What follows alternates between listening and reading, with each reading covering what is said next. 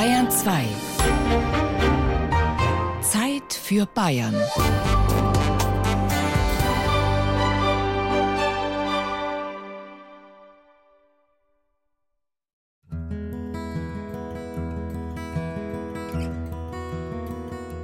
Bücher lesen heißt wandern gehen in ferne Welten, aus den Stuben, über die Sterne. Hat der große Oberfranke Jean-Paul geschrieben, der mit seiner Romanfigur, dem Ballonfahrer Gianozzo, über die Welt hinweg segelt und buchstäblich von oben herab auf die unzähligen Narren drunten schaut.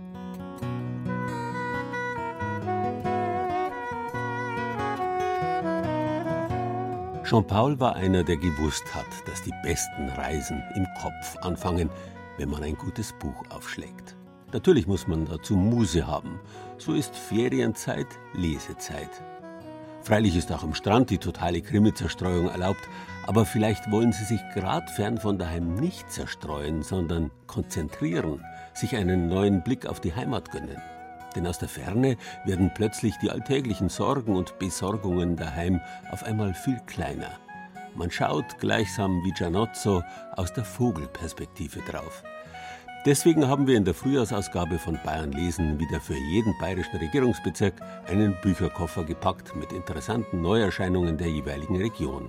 Lassen Sie sich überraschen.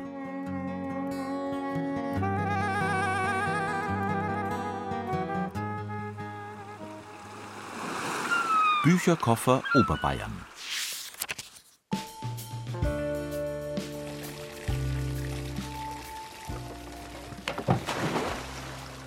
Sommer und Lesen, das, das muss schon zusammenpassen. Das Buch zum Sand, zum Strand, zum See. Es muss spritzig sein, aber nicht aufstoßen, frisch, aber nicht aufdringlich sein, vielleicht sogar ein bisschen kühlend. Und so sind diese drei Buchtipps entstanden fürs Lesen draußen im Grünen, im Ohr das Klirren der Eiswürfel und Vogelgezwitscher und aus der Ferne diese Melodie.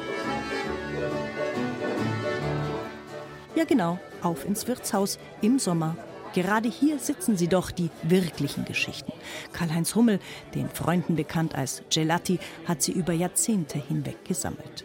Ein uralter Spitzname aus Rosenheimer Zeit und eigentlich hat es mit Eis überhaupt nichts zu tun, sondern es war halt so mal eine Blödelei, ein Wortspiel, ich weiß nicht mehr genau, es hing irgendwie mit Karl May zusammen, mit Abu El Mott. Ich habe gesagt, ich schaue aus wie der Gelati Motta und dieses ist mir geblieben. Jetzt ist er eigentlich für mich fast identischer als mein eigener.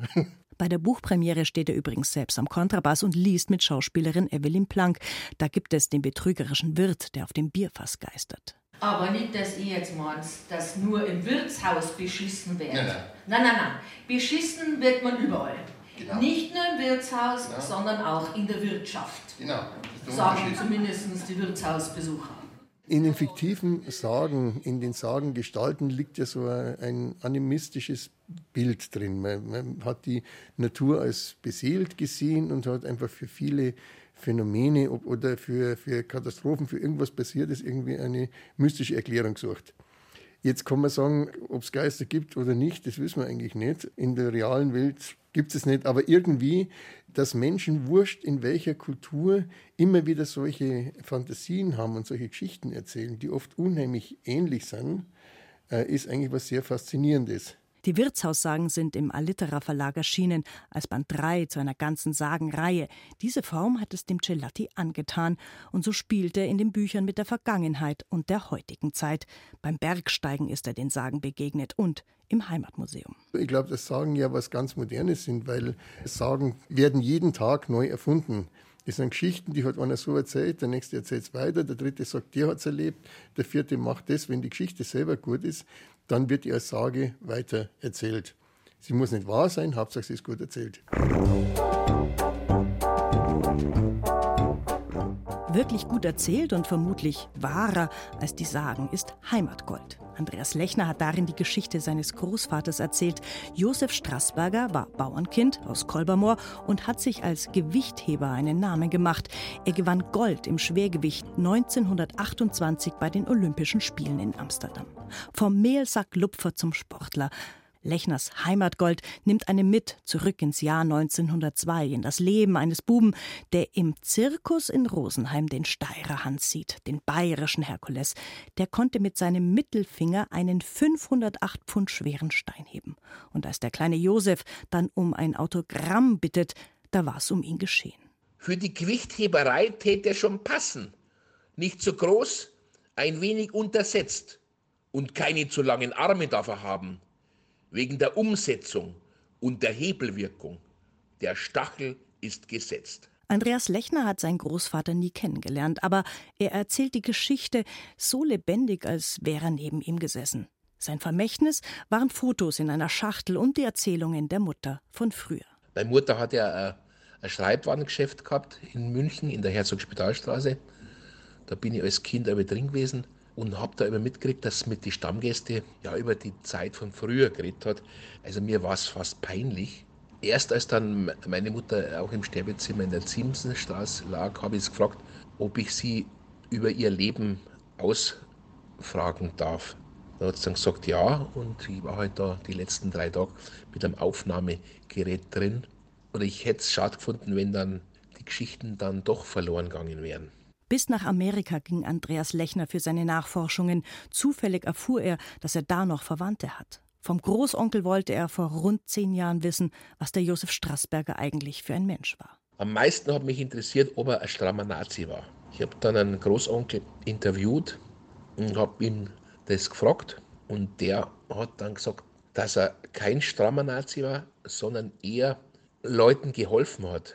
Was aber nicht heißt für mich, dass das jetzt ein Widerstandskämpfer war. Das war schon auch ein Mitläufer. Der hat gut gelebt in der Zeit. Schlimm wäre es gewesen, ich schreibe über ihn und dann kommt raus, dass er eigentlich ein Nazi gewesen ist. Spannend wie ein Krimi ist Heimatgold und dicht erzählt, mit einem Sog, einem poetischen, das man gar nicht mehr aufhören will zu lesen. Wo? Am besten in einer der 50 Grünflächen und Parks, die Jakob Kachelmann gesammelt hat. Ganz in Grün kommt das Buch daher und jedes schöne Fleckchen Natur in München bekommt darin eine Doppelseite. Da sind dann auch Entdeckungen dabei für Einheimische wie der Denninger Weiher, der Garten der Villa Stuck oder der Neuhofener Berg, weil der Münchner, der bleibt ja entweder in seinem Viertel oder fährt gleich raus an den Starnberger See. Aber diesen Sommer gibt es 50 Alternativen, Einkehrempfehlungen inklusive, womit wir wieder beim Wirtshaus wären.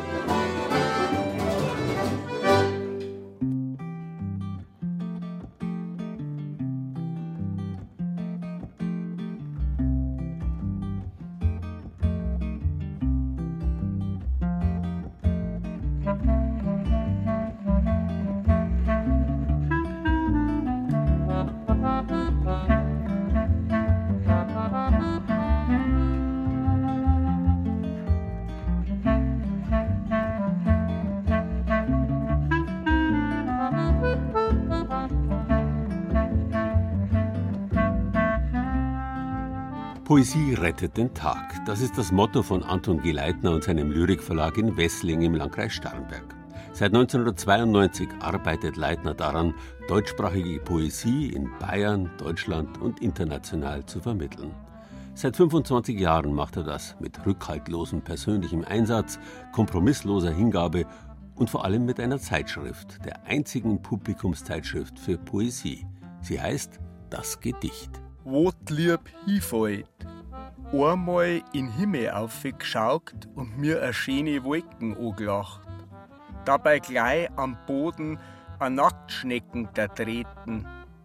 Seitdem pappt mein Sohn und ich schau nur noch auf die Straße. Schnabelquacks, bayerisches Verskabarett, vorgetragen vom Autor selbst, von Anton G. Leitner, 57 Jahre, Jurist, Lyriker, Schriftsteller, Münchner Turmschreiber, Herausgeber und Verleger, auf Hochdeutsch und noch viel lieber in seiner Muttersprache, dem Oberbayerischen. Es ist einfach eine gute Möglichkeit, das auszudrücken, was man eigentlich im innersten Herzen meint und fühlt. Und ich glaube, wenn man sich auf den schönen Klang des Bayerischen einlässt, dann merkt man auch einfach diese schönen Verkürzungen, dann merkt man, was in dieser Sprache auch steckt und was damit auch möglich ist. Und ich glaube tatsächlich, dass die Ehrlichkeit auch irgendwo dazukehrt, dass man halt so redet, wie am der Schnabe gewachsen ist und dass man dabei halt auch vielleicht ein bisschen deftiger oder ein bisschen ehrlicher ist, also wahrer ist vielleicht, ja, wahrhaftiger. Und dann wäre da noch das Gedicht, die Zeitschrift, mit der alles angefangen hat, mittlerweile im 26. Jahrgang. Dichterinnen und Dichter aller Altersklassen zwischen 16 und über 90 Jahren, bekannte und weniger bekannte, auf Rang und Namen kommt es nicht an, einzig und allein der Inhalt zählt. Jedes Jahr steht ein anderes Thema, das zusätzlich mit Essays behandelt wird, im Vordergrund.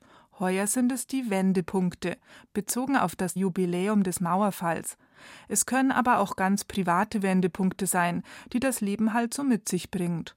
Das Gedicht versucht auf vielfältige Weise auf die Schönheit und auf den Wohlklang von Lyrik hinzuweisen. Es sind kompliziertere Texte drin, es sind unkompliziertere Texte drin, wobei meine eigene Vorliebe eben tatsächlich realpoetische Texte sind, wie sie vielleicht ein Robert Gernhardt geschrieben hat, wie sie ein Joachim Ringelnatz geschrieben hat, wie sie ein äh, Bertolt Brecht geschrieben hat. Und jeder, der eine Lust an der Sprache hat, äh, äh, der wird sich darin, glaube ich, gut wiederfinden können. Nur ein paar Gehminuten von seinem Verlagshaus in Wessling entfernt findet in einem Dorfgasthof gerade ein Lyrikseminar statt.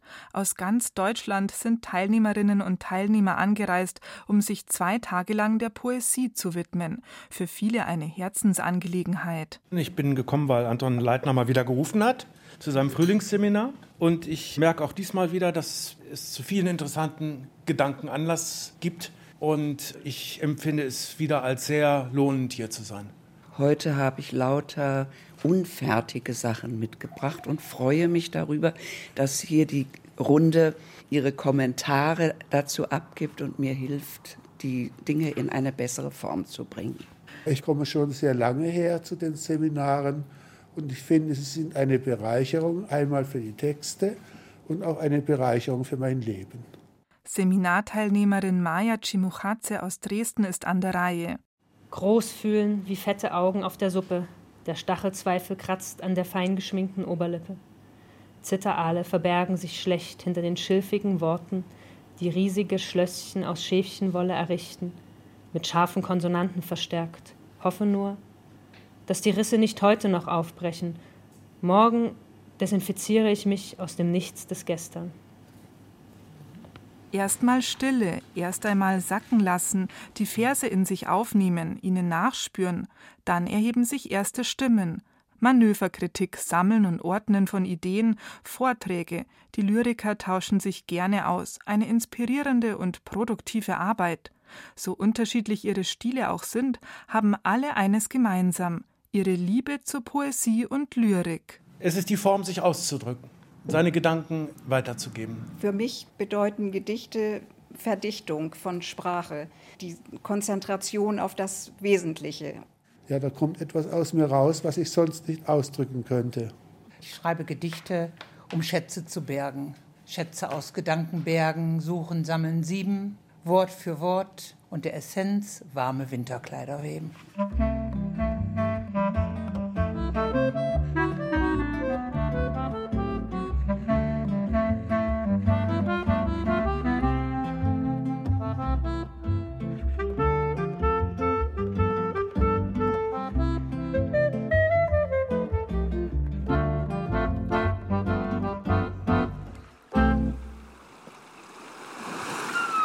Bücherkoffer Mittelfranken. Ein Klassiker aus Franken. August Graf von Platen.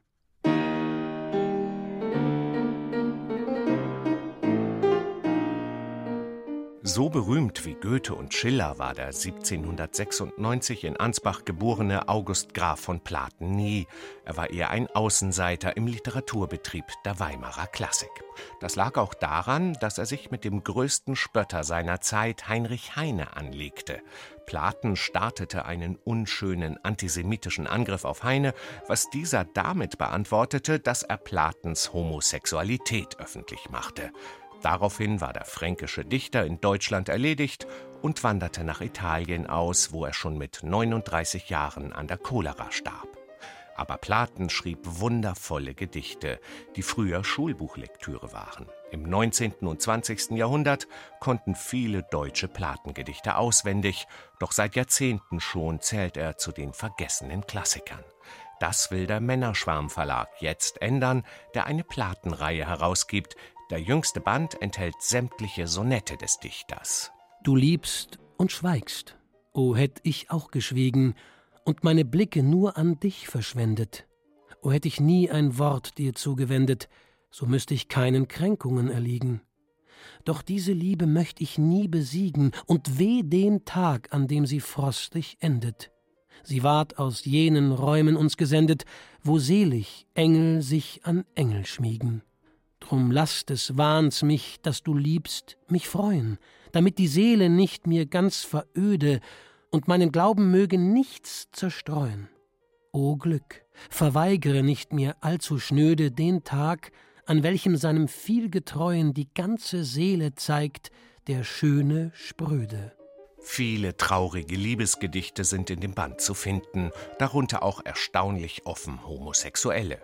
Extrem mutig in dieser Zeit. Platen war ein sehr empfindsamer und sprachmächtiger Dichter. Sein Werk ist es wirklich wert, nicht vergessen zu werden.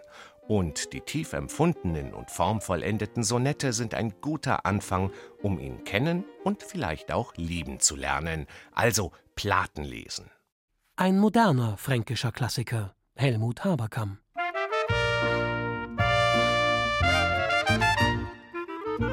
Neben Fitzgerald Kuss zählt Helmut Haberkamm, 1961 im Aischgrund geboren, zu den modernen Klassikern der fränkischen Mundart. Nun hat sich der mittelfränkische Lyriker, Theaterautor, Rezitator und Mundartfestivalleiter auch der Prosa gewidmet. Nach seinem ersten Roman Das Kaffeehaus im Aischgrund ist jetzt eine Sammlung Erzählungen von Haberkamm erschienen. Sie heißt Die warme Stube der Kindheit, ist aber alles andere als eine Sammlung dörflicher Idyllen. Die gute alte Zeit hat es ja nie gegeben. Die heile Welt, von der wir oft reden, oder hier ist die Welt noch in Ordnung, wie es immer heißt am Land, das sind ja meistens nur Blicke von außen in eine Idylle, die nie einfach war für die Menschen, die in der Idylle leben mussten. Haberkamm schreibt von der Frau, die bei der Hochzeit ihrer Tochter ihrer verlorenen Liebe nachtrauert, die sie nicht heiraten durfte. Oder von einem Gemeinschaftsmord, der zwar schon 100 Jahre zurückliegt, aber die Dorfgemeinschaft noch heute prägt. Es gibt auch sehr viel Negatives, es gibt viel Nachdenkliches, viel Schmerz, viel Leid über Generationen hinweg, das oft nicht zur Sprache kommt und das muss man auch mal thematisieren, weil uns das bis heute prägt. Die warme Stube der Kindheit ist eine Sammlung mit zwölf Erzählungen, sehr poetisch, ziemlich lebensweise und echt fränkisch. Sowieso ein Klassiker, der Club. Steht auf, wenn ihr Clubfest seid. Steht auf, wenn ihr Clubfest seid. Gerade wieder ist der erste FC Nürnberg aus der ersten Bundesliga abgestiegen und der Clubfan trauert. Neunmal ist das dem fränkischen Traditionsverein schon passiert, ein Rekord in der Bundesliga. Aber er ist auch schon achtmal aufgestiegen, auch das ein Rekord, einer, an dem die leidende Klubbererseele sich wieder aufrichten kann. Denn wie schreibt Roland Winterstein in seinem Fanbuch Naus zum Club? Du kannst dir nicht aussuchen, wem du dein Herz schenkst. Und der Nürnberger Winterstein weiß, wovon er schreibt. Schon 1975 wurde er als kleiner Bub zum unverbrüchlichen Clubfan. Du kannst im Leben vieles wechseln. Deine Unterwäsche, sinnvoll. Deinen Partner, möglicherweise sinnvoll. Deine Autoreifen, ohne Profil, relativ sinnvoll. Und vieles andere mehr. Aber deinen Fußballverein, dessen Blut dein Herz durch deine Adern pumpt, wirst du niemals wechseln. Winterstein schreibt witzig und manchmal auch rührend von Kuttenkarl, der ihn mit Stickern für seine Jacke versorgte, von Spielen im Schneetreiben noch ohne Rasenheizung und vielen weiteren Erlebnissen im Stadion und drumherum. Und er tut das mit der nötigen Selbstironie, die den echten Clubfan auszeichnet. Denn man hat ja auch ganz schön zu leiden an seiner Liebe zum FCN. Winterstein kann schreiben, Aber sein humoriger Ton, der in jedem Satz eine Pointe oder eine launige Fußballmetapher setzen will, kann mit der Zeit auch ganz schön nerven. Da wäre weniger mehr gewesen. Der Autor wirkt mitunter wie ein Dribbelkünstler, der über seiner Ballverliebtheit den Torschuss vergisst. Sprachlich dann doch eher zweite Liga. Insofern passt es auch wieder ganz gut zum Club.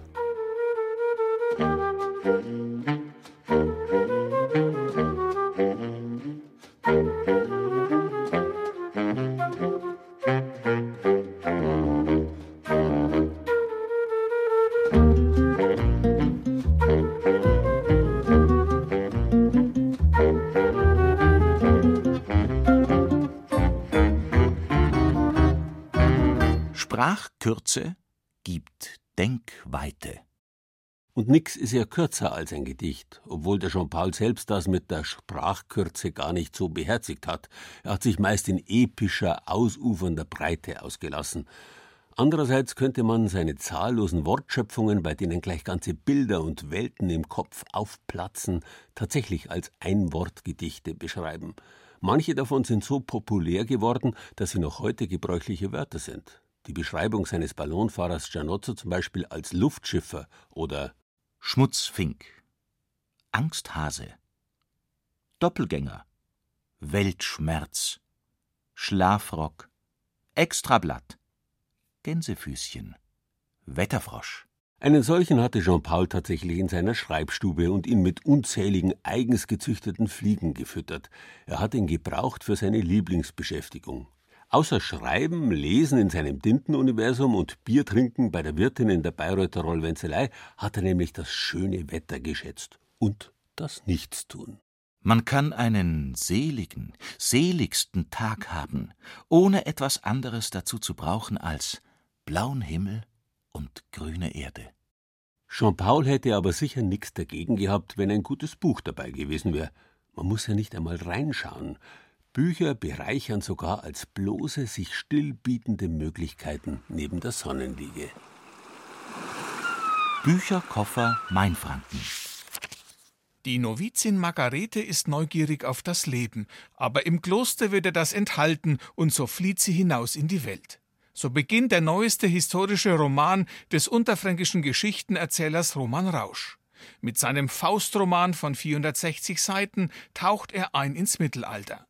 Margarete schließt sich dem Alchemisten Georg Helmstetter an. Als Dr. Faustus geht es durch die Lande, auch ins Mainfränkische. Der breite Main floss unmerklich dahin, gefeiert von den Vögeln in Bäumen und Hecken entlang des Ufers. Über den Hügeln setzte sich der anbrechende Tag gegen eine überraschende Nacht durch. Die ersten Tagelöhner hasteten über die Brücke an mir vorbei, geleitet vom hellen Glockenklang des anderen Ufers. Fischer machten ihre Boote fertig, Pferdegetrappel schwoll an, Händler schoben Karren zu kleinen Verkaufsständen. Bis nach Wittenberg zu Luther führt die Schwatzkünstlerin, erschienen im Rowold Verlag. Szenenwechsel in unsere Tage, in die evangelische Kirche von Veitshöchheim. Am 29. Oktober 2017 steht Pfarrer Sebastian Wolfrum vor seiner Gemeinde. Bisher hatten sie ihn als Silke gekannt, aber jetzt will und wird er als Sebastian sein Leben meistern. Als er das seiner Gemeinde nach dem Gottesdienst mitgeteilt hat, gibt es Applaus. Endlich ein transsexueller Pfarrer auf dem Weg zu sich selbst. So hat Sebastian Wolfrum seine im Claudius Verlag erschienene Biografie des Outings genannt behutsam aufgeschrieben vom Journalisten Daniel Staffen-Quandt. Offen, ehrlich, sympathisch und glücklich wirkt er im Reinen mit sich selbst. Niedergelegt war der Titel dieses Buches wohl schon im ersten Radiointerview, das er am Tag seines persönlichen Bekenntnisses gab. Ich bin erleichtert, dass die Nachricht draußen ist. Worte sind eigentlich eher zu klein, um zu beschreiben, was ich fühle. Einfühlsam, sehr offen beschreibt Sebastian Wolfrum seinen jahrelangen inneren Kampf um seine Identität. Das Doppelleben belastete ihn sehr. Das Buch ist ein Beispiel dafür, wie selbst in aussichtsloser Situation Leben gelingen kann. Eine wahre Geschichte von Fremde und Heimat erzählt der Theologe und Schriftsteller Markus Grimm in seinem Buch Abdu Melsia und der liebe Gott, erschien im Würzburger Echter Verlag. Ein wichtiges Buch in Zeiten von vielen tausend Geflüchteten in unserem Land, die sich integrieren sollen und oft auch wollen. Abdul Melsia Yüksel ist syrisch-orthodoxer Christ und kam vor über 50 Jahren in das unterfränkische Ochsenfurt. Hier fand er als Fremder Heimat. Und Markus Grimm beschreibt dies mit so viel Einfühlungsvermögen, dass der Leser sich nach 180 Seiten selbst mit diesem Abdumelsia anfreundet. Das Buch endet am Jahreswechsel 2016 an seinem 80. Geburtstag. Als die Neujahrsraketen in die Lüfte steigen, ist der Jubel groß. Aber Abdul Messiah ist ganz bei sich. Es beginnt gerade das 51. Jahr in Deutschland. Zehn Autos hat er gefahren, er hat Kinder, Schwiegertöchter und sechs Enkelkinder von groß bis klein, in die er sämtlich verliebt ist. Abdul Messiah ist glücklich.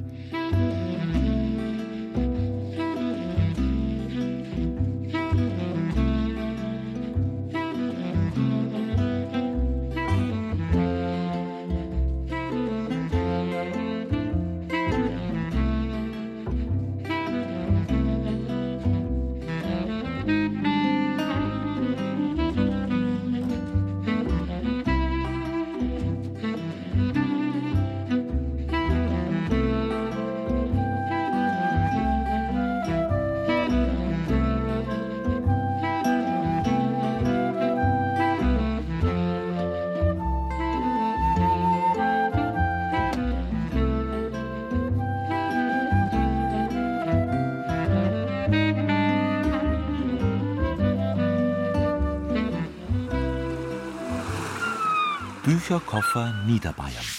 Die meisten Menschen machen da entweder das eine Extrem oder das andere.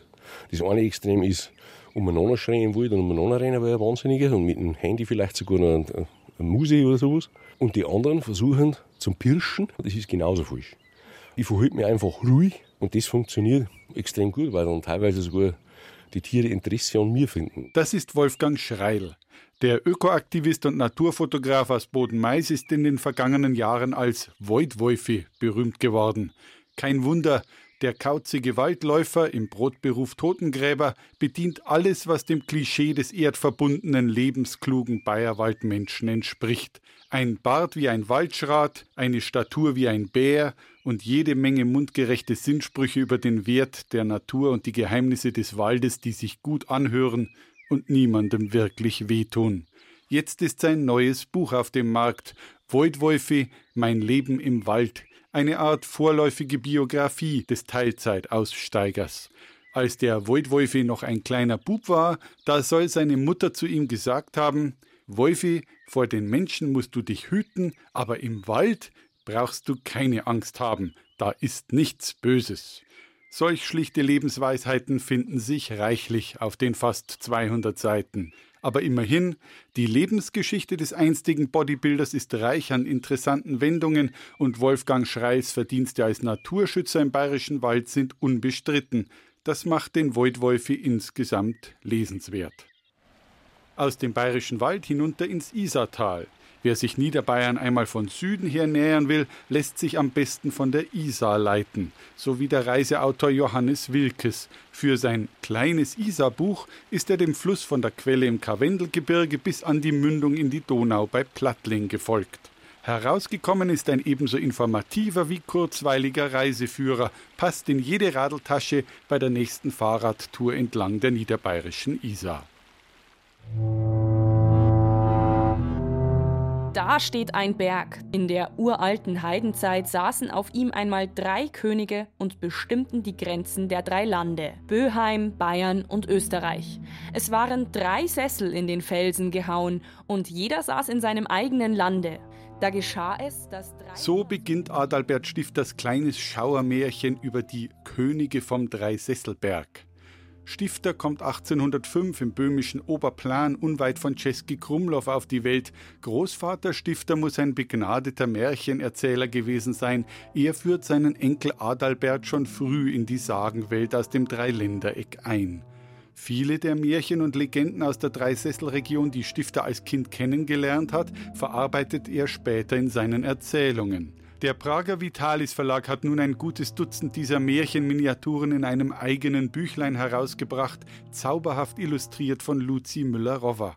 Ein Lesevergnügen für Jung und Alt und ein guter Einstieg für alle, die den großen Landschaftspoeten Stifter kennenlernen wollen, sich bisher aber nicht an seine Bücher herangetraut haben.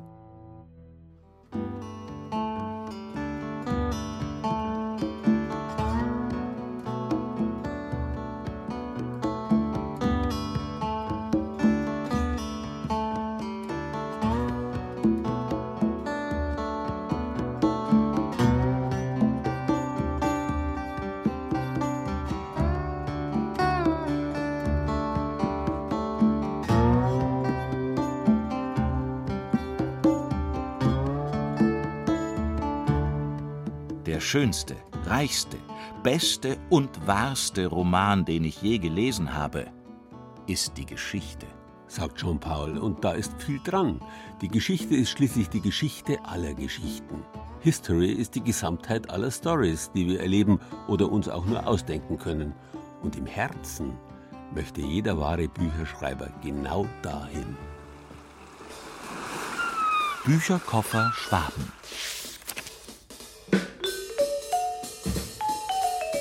Ein imposanter Ami-Schlitten, blassblau und mit Haifischgesicht, kommt in ein kleines Kaff im Alpenvorland. Und nichts ist mehr so, wie es war.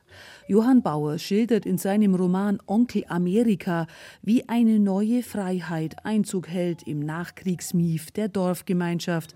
Benno Käsmeier, der Chef des Augsburger Maro Verlags, hat das Buch herausgebracht, weil es von Anfang an etwas Besonderes war, sagt er. Im letzten Jahr kam plötzlich ein Paket mit einem Leitsordner und 400 eng beschriebene Schreibmaschinenseiten.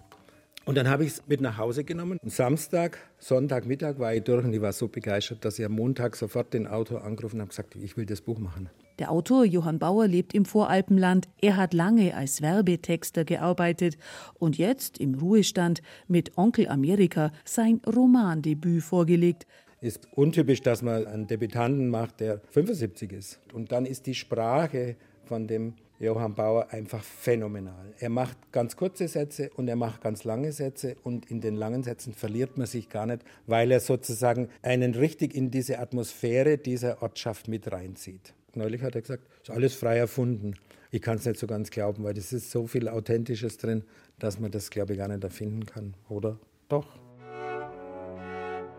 Leider nicht erfunden ist die Leidensgeschichte der Musiker Sinti-Familie Eckstein aus Föhringen bei Neu-Ulm.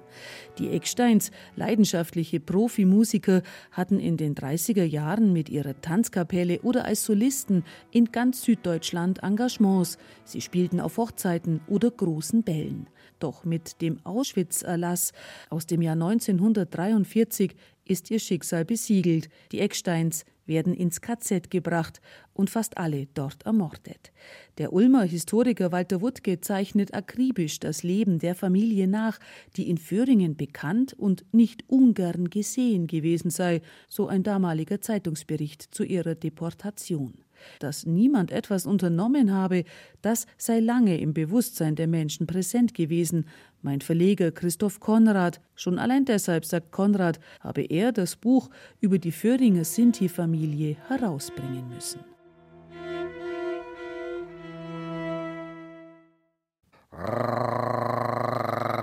Sie knurrte wie ein Hund.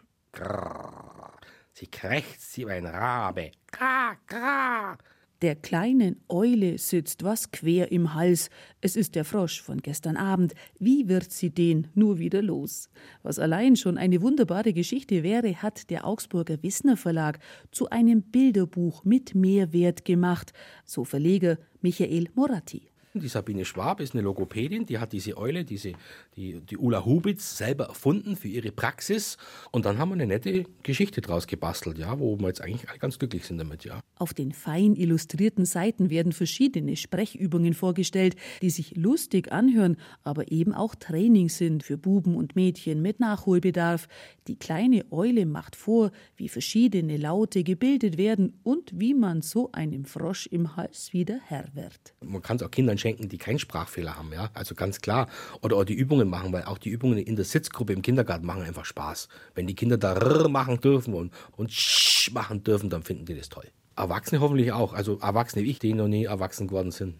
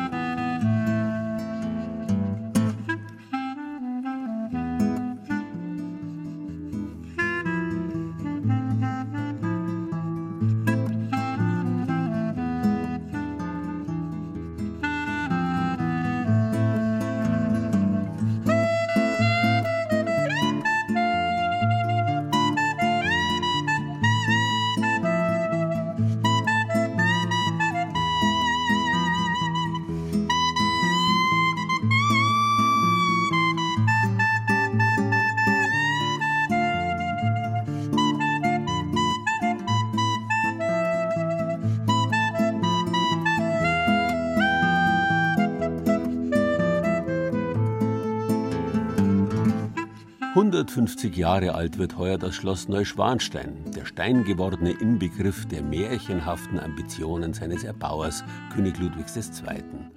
Weltbekannt zusammen mit den anderen Königsschlössern Herrenchiemsee oder Linderhof.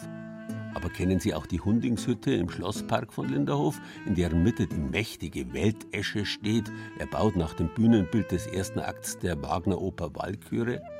Ich begebe mich morgen wieder nach dem geliebten Linderhofe auf einige Tage, um im heimlichen, mitten im Wald gelegenen Hundingshause, das ich im vorigen Jahre erbauen ließ, in fesselnde Lektüre mich zu stürzen. Ludwig war mit Sicherheit der größte Leseratz unter allen bayerischen Herrschern. Und ganz im Gegensatz zu einem Jean-Paul hat er fürs Lesen immer auch die perfekte Umgebung gebraucht, um sich fortzuträumen. Es ist notwendig, sich solche Paradiese zu schaffen, solche poetischen Zufluchtsorte, wo man auf einige Zeit die schauderhafte Zeit, in der wir leben, vergessen kann. Und wie es halt mit der überbordenden Fantasie so ist, sie hört niemals auf. Nichts ist ihr genug.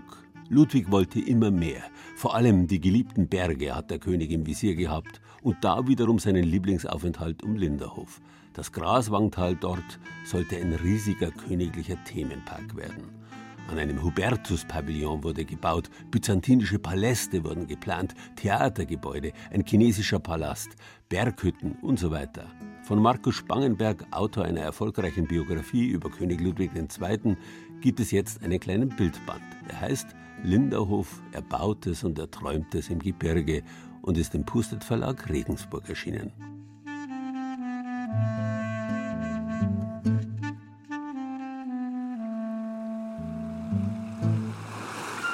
Bücherkoffer Oberfranken. Ein überarbeiteter Blick auf Franken. Alle drei Jahre reist der Nürnberger Autor Ralf Nestmeier durch Franken, um seinen Reiseführer für die Region zu überarbeiten. 1996 erschien die erste Auflage, damals noch mit Schwarz-Weiß-Fotos. In diesem Jahr gibt es die rund erneuerte achte Auflage. In etwas mehr als zwei Jahrzehnten seit der ersten Auflage haben sich die Region und das Reisen verändert, beobachtet Ralf Nestmeier.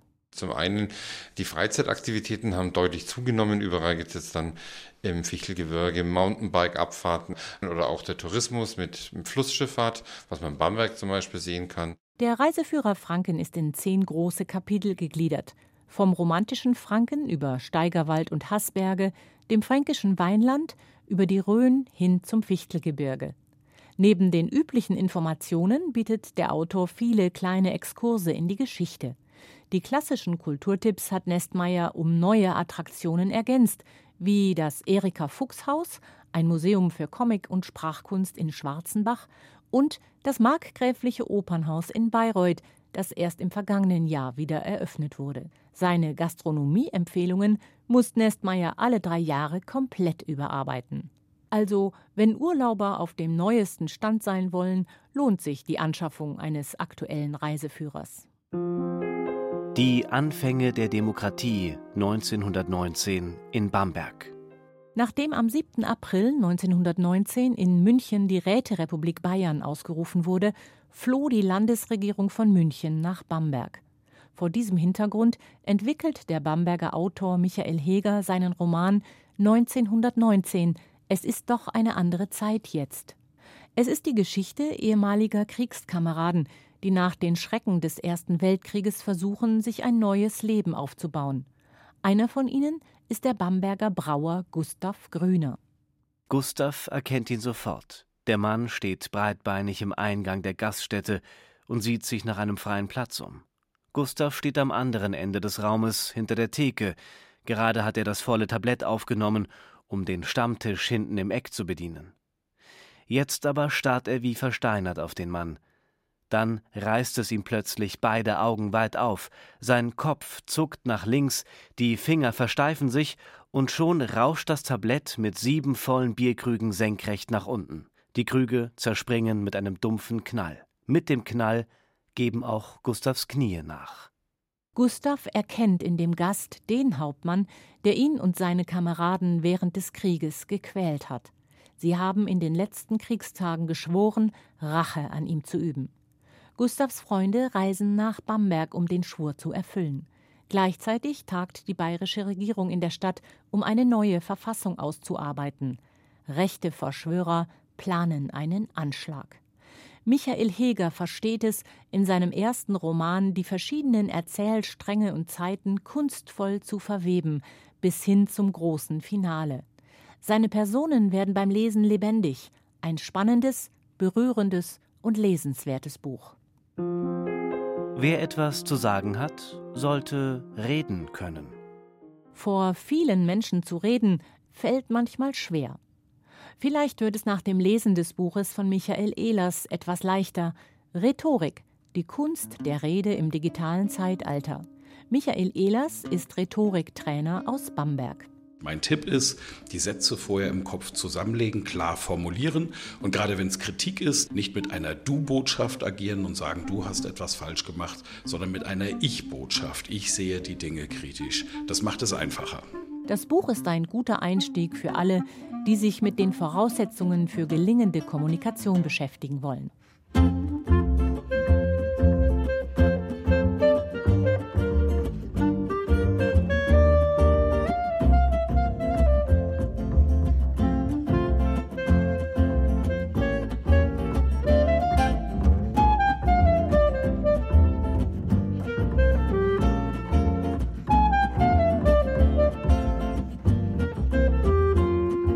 Bücher sind nur dickere Briefe an Freunde.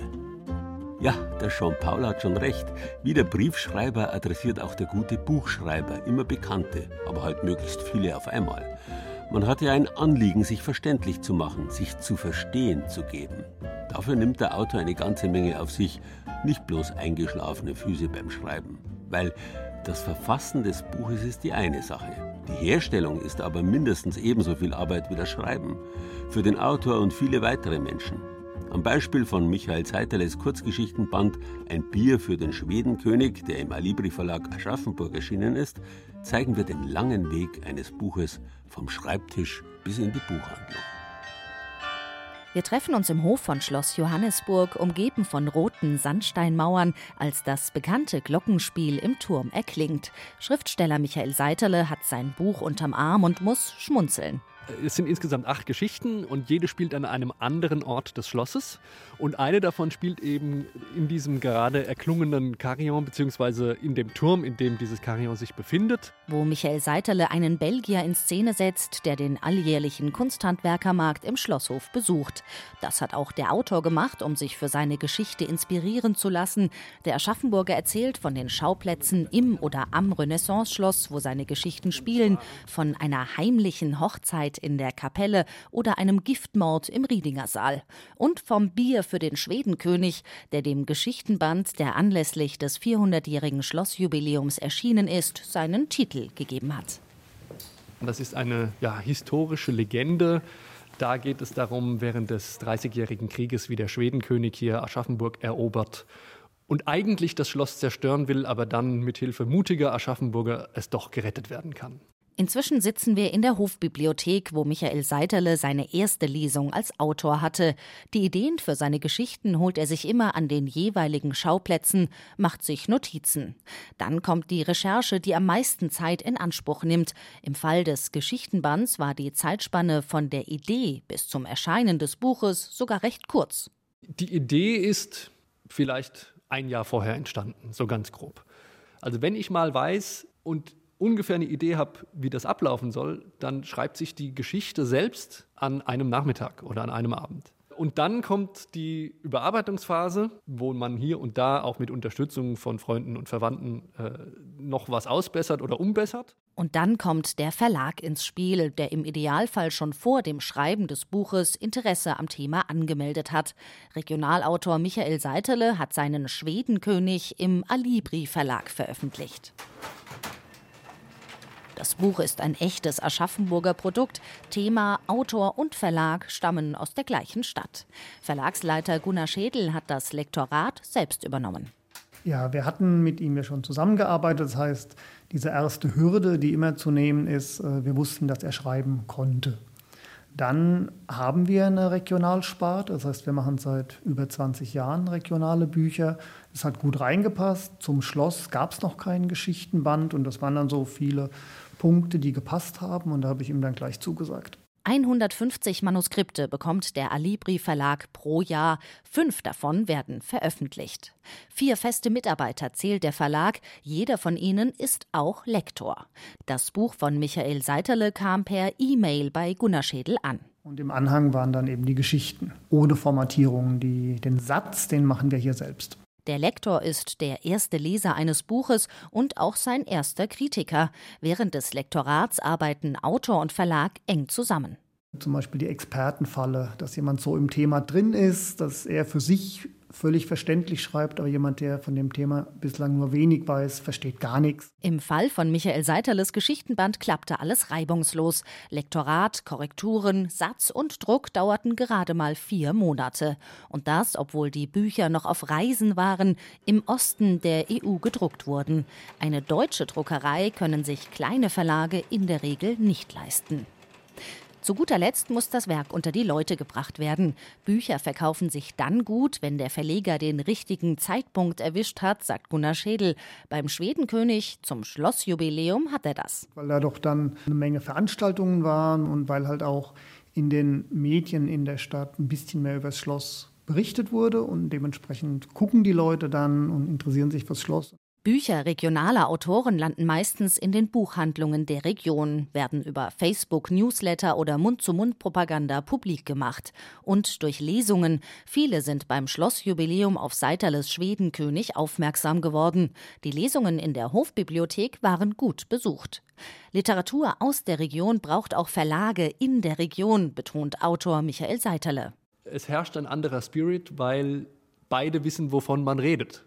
Und klar, denke ich, muss man wohl auch sagen, wenn es die Regionalverlage nicht gäbe, die sich diesen Themen widmen, glaube ich nicht, dass so viel Literatur über bestimmte Regionen, unabhängig davon, welche es jetzt ist, erscheinen würde. Weil das Interesse fehlt. Also das, das bundesweite Gesamtinteresse. Bücherkoffer Oberpfalz. Einsam streicht ein Wolf in der Nähe des Truppenübungsplatzes Hohenfels herum und inspiriert den Journalisten Melchior Beerbauer dazu, über seine eigene Einsamkeit nachzudenken, über seine verkorkste Familiengeschichte und nicht zuletzt über die traurige Geschichte der historischen Absiedlung des Truppenübungsplatzes. Ein ganzes Dorf ist hier entvölkert worden, was für manchen Einwohner bereits die zweite Vertreibung aus der Heimat bedeutete. Der Zweite Weltkrieg war ja erst wenige Jahre vorüber.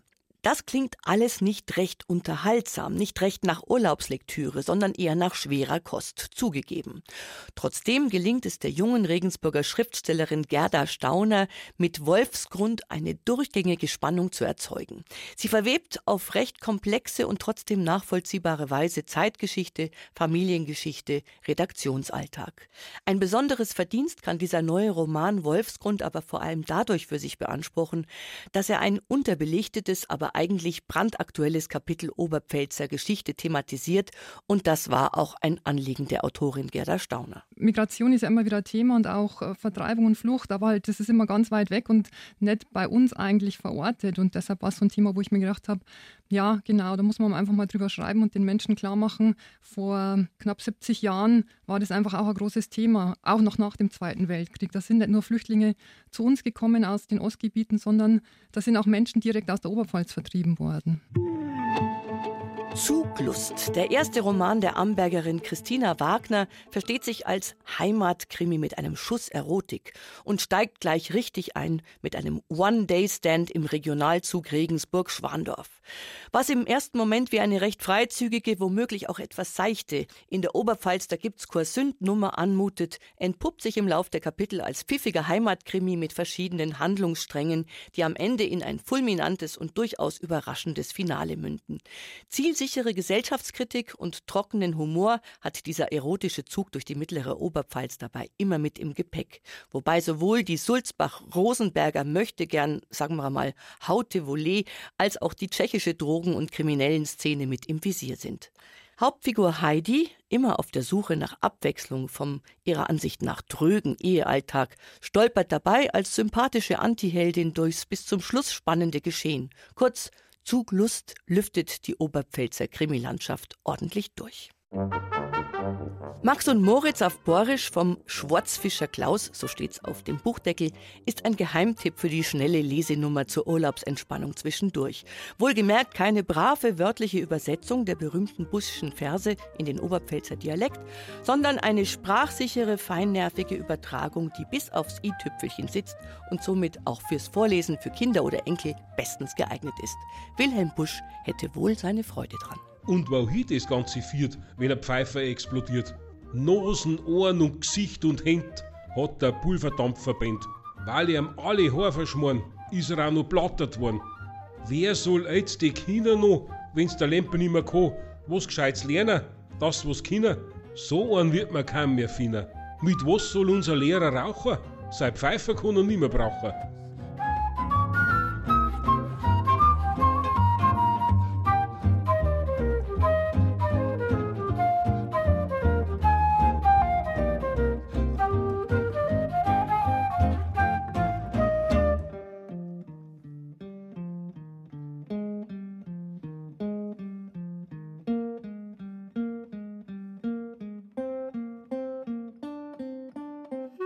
Das Leben gleicht einem Buche.